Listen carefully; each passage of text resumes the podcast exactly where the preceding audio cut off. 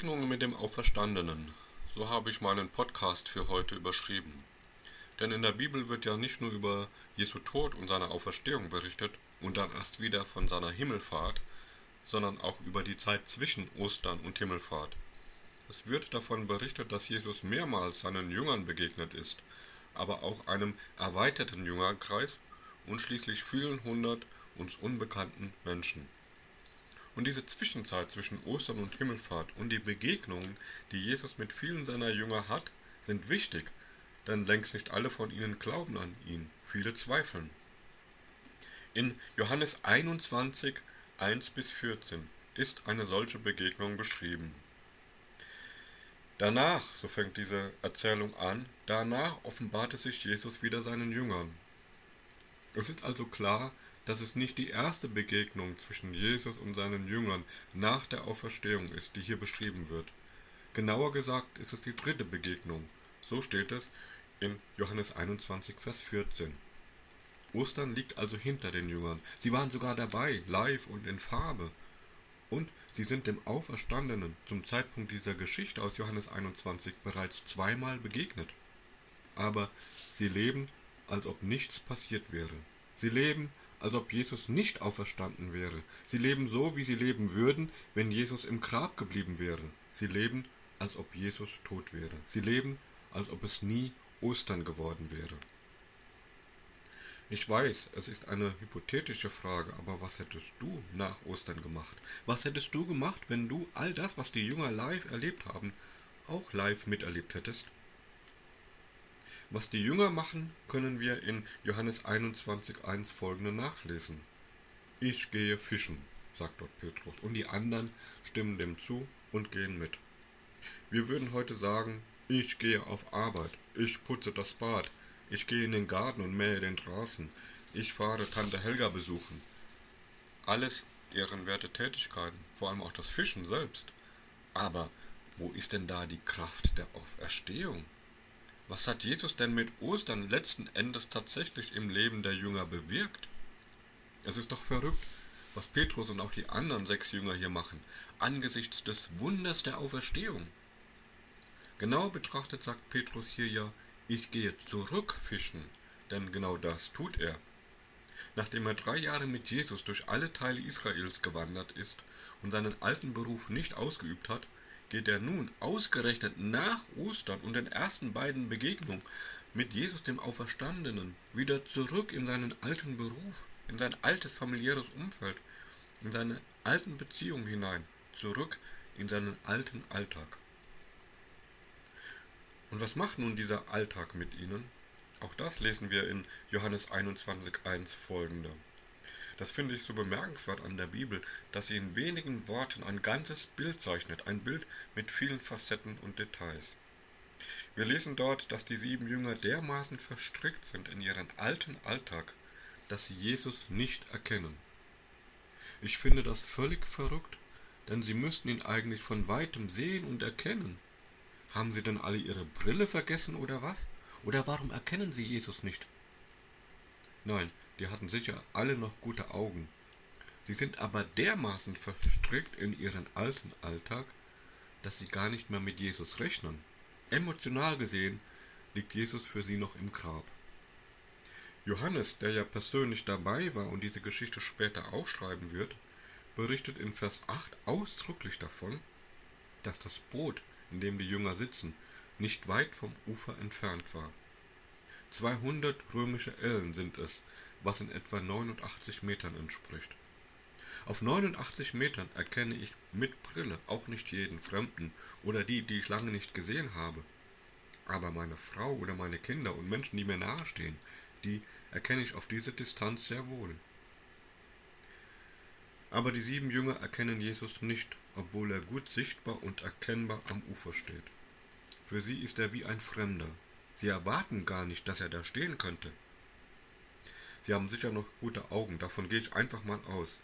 Dann bleibt aber schon die Frage, warum Sie Jesus nicht erkennen. Und eine Antwort darauf habe ich bereits genannt. Sie erwarten nicht, dass Jesus dort steht. Sie rechnen nicht mit seiner Gegenwart in ihrem normalen Alltag. Aber ihre Blindheit hat auch einen geistlichen Aspekt, also es hat etwas mit der Beziehung zu Gott zu tun. Denn was hier deutlich wird, ist, dass sie Jesus nicht einfach nur mit ihren Augen erkennen müssen, sondern auch mit ihrem Herzen. Und das Herz muss offen sein, erwartungsvoll offen dafür, Jesus in ihrem Alltag zu erkennen und in ihrem Alltag zu finden. Die sieben Jünger sind müde und enttäuscht. Die ganze Nacht haben sie gefischt und doch nichts gefangen. Das ist nicht nur irgendwie ärgerlich, sondern durchaus lebensbedrohlich, denn sie haben dadurch nichts zu essen. Sie müssen sich ihre Lebensgrundlage ja erst wieder erarbeiten nach der langen Zeit, in der sie mit Jesus unterwegs waren. Und nun haben sie nichts. Es fließt ja nicht einfach ein Gehalt auf ihr Konto. Und da ist es vielleicht auch nicht ganz verwunderlich, dass sie das tun, was Jesus noch unbekannterweise ihnen sagt, nämlich das Netz noch einmal, diesmal nach der anderen Seite des Bootes, nach rechts auszuwerfen. Nun fangen sie etwas, sogar sehr viel, 153 Fische. Große Fische steht ausdrücklich in Johannes 21.1 folgende.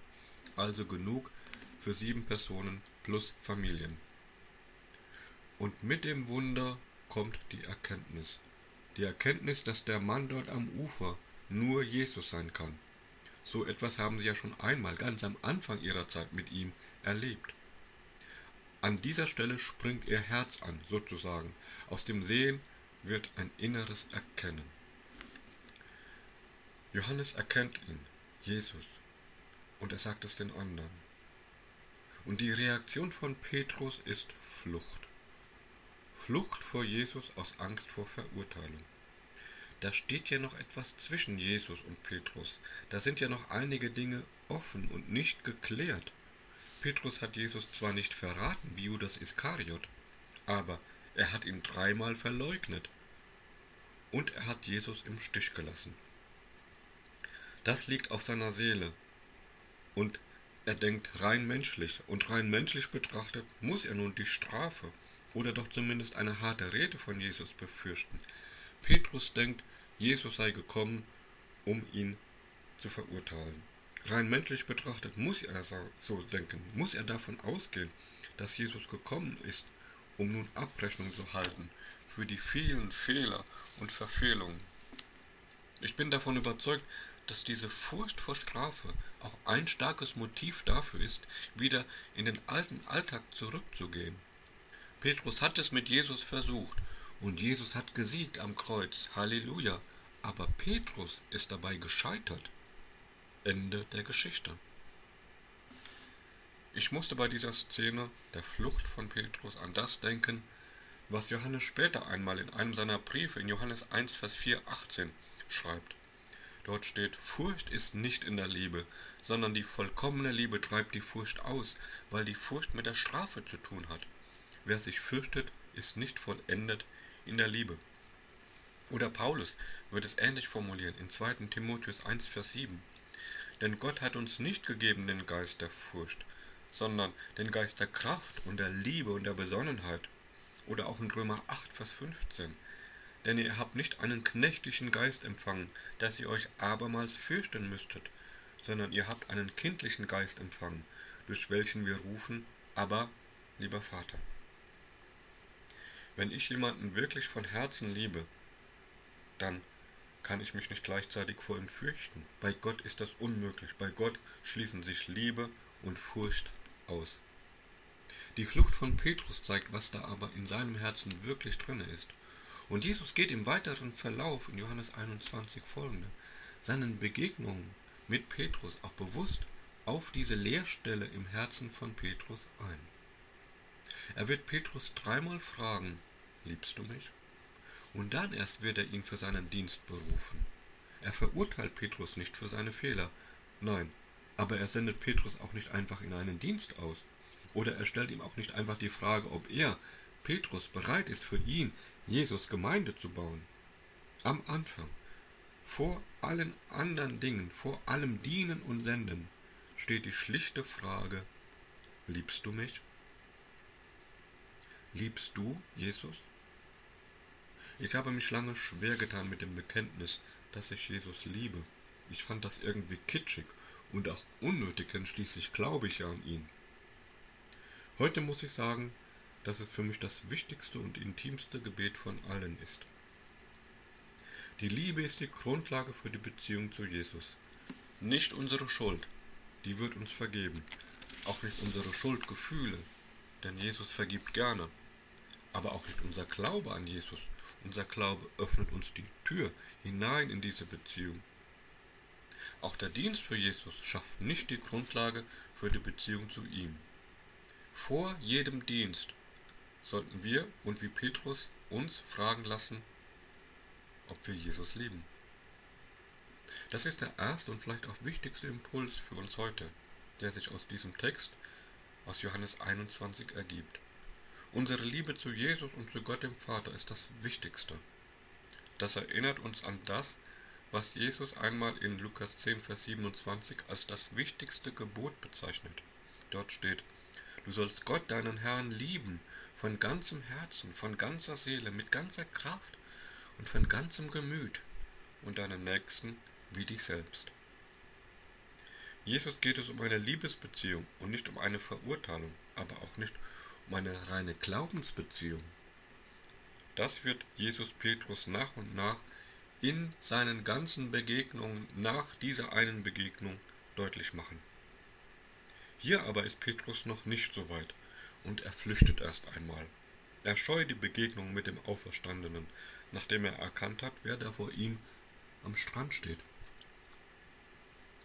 Liebst du Jesus? Ich frage das noch einmal. Oder flüchtest du eher vor Jesus auch aus Angst vor ihm und von ihm verurteilt zu werden oder doch zumindest von ihm zurückgewiesen zu werden? Bleibst du aus Enttäuschung auf Distanz zu Jesus? Oder kommst du zu Jesus wie jemand, der sich geliebt weiß? Ist Ostern tatsächlich in deinem Alltag angekommen?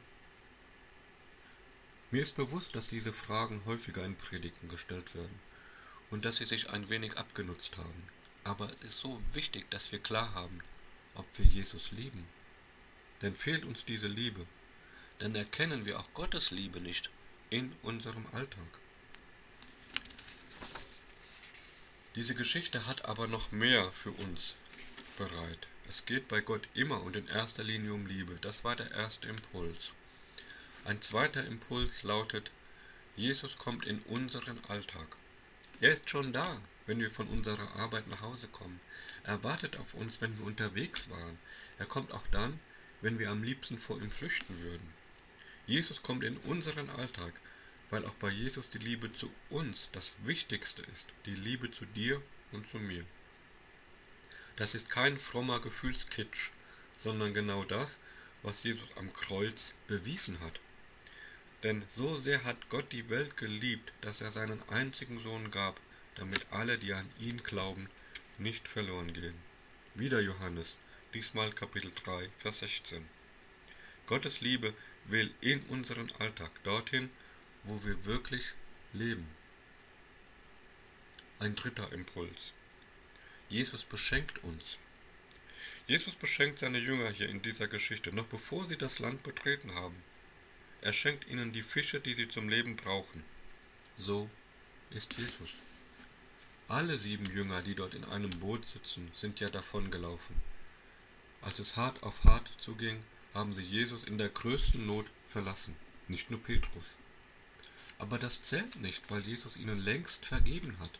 Was zählt ist, wie Jesus in diese Beziehung zu ihnen einsteigt. Er beschuldigt nicht, er beschenkt. So ist Jesus wenn wir ihm tatsächlich begegnen. Wenn wir dagegen von ihm davonlaufen, kann er uns schlecht beschenken. Aber wenn wir tun, was er uns sagt, dann wird er uns das geben, was wir zum Leben brauchen. Der letzte Impuls klingt erst einmal nicht nach einer tiefen geistlichen Erkenntnis. Er klingt banal, so banal, dass wir ihn fast vergessen oder übersehen könnten aber er ist sehr wichtig und gehört zu dieser Geschichte aus Johannes 21 dazu. Jesus lädt uns zum Frühstück ein, ein vierter Impuls. Das meine ich ernst. Jesus lädt dich zum Frühstück ein. Jesus kommt in den Alltag seiner Jünger. Er beschenkt sie. Und dann? Dann fängt er nicht mit einer Rede an über Weltmission oder ordnet die Dinge. Er bietet auch erst einmal keine Seelsorge an. Das wird er später tun. Nein, Jesus lädt seine Jünger zum Frühstück ein. Dafür hat er alles vorbereitet. Ein Feuer, Fische und Brot. Warum macht Jesus das? Ganz einfach, weil die Jünger Hunger haben. Darum. Jesus sieht dieses große Bedürfnis, ihren Hunger, und geht unmittelbar darauf ein. Und erst im weiteren Verlauf des Frühstückes, bei einem warmen Feuer, wird Jesus mit seinen Jüngern und im Besonderen mit Petrus in aller Ruhe reden. Das ist alles vorbereitet. Und es klingt vielleicht nicht sehr geistlich, aber es ist trotzdem wahr. In dieser Situation kommen bei Jesus erst die Grundbedürfnisse und danach Seelsorge und Glaube. Ankommen bei Jesus. So ist es, Jesus tatsächlich zu begegnen und nicht nur einfach an ihn zu glauben, ihn sehen und mit dem Herzen erkennen, von ihm beschenkt werden und bei ihm satt werden. Alles Weitere kommt danach. Begegnest du Jesus so in deinem Alltag? Darf er dir so begegnen? Darf es Ostern werden in deinem Alltag? Ich wünsche uns allen, dass wir diese Dimension unserer Beziehung zu Jesus neu erkennen und glauben. Jesus ist bereit dafür. Amen.